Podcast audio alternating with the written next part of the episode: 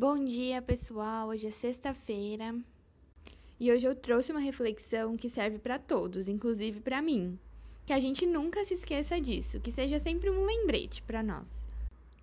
A gente precisa sair do papel de vítima. Você não é vítima do mundo e nem de ninguém, a menos que você se coloque nessa posição. Aí sim você vai ser vítima de tudo.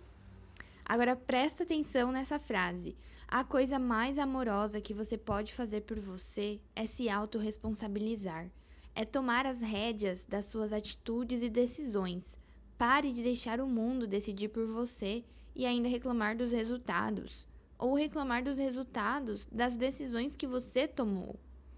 Não dê a chave da sua vida para o outro e depois reclame que o outro te leva à loucura. E o primeiro passo para a gente sair desse ciclo é nos autoconhecer.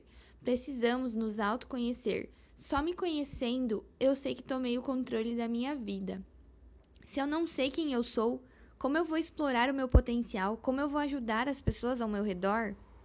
Nunca se esqueça que você é única, que você é único e que tem algo no mundo que só você pode fazer.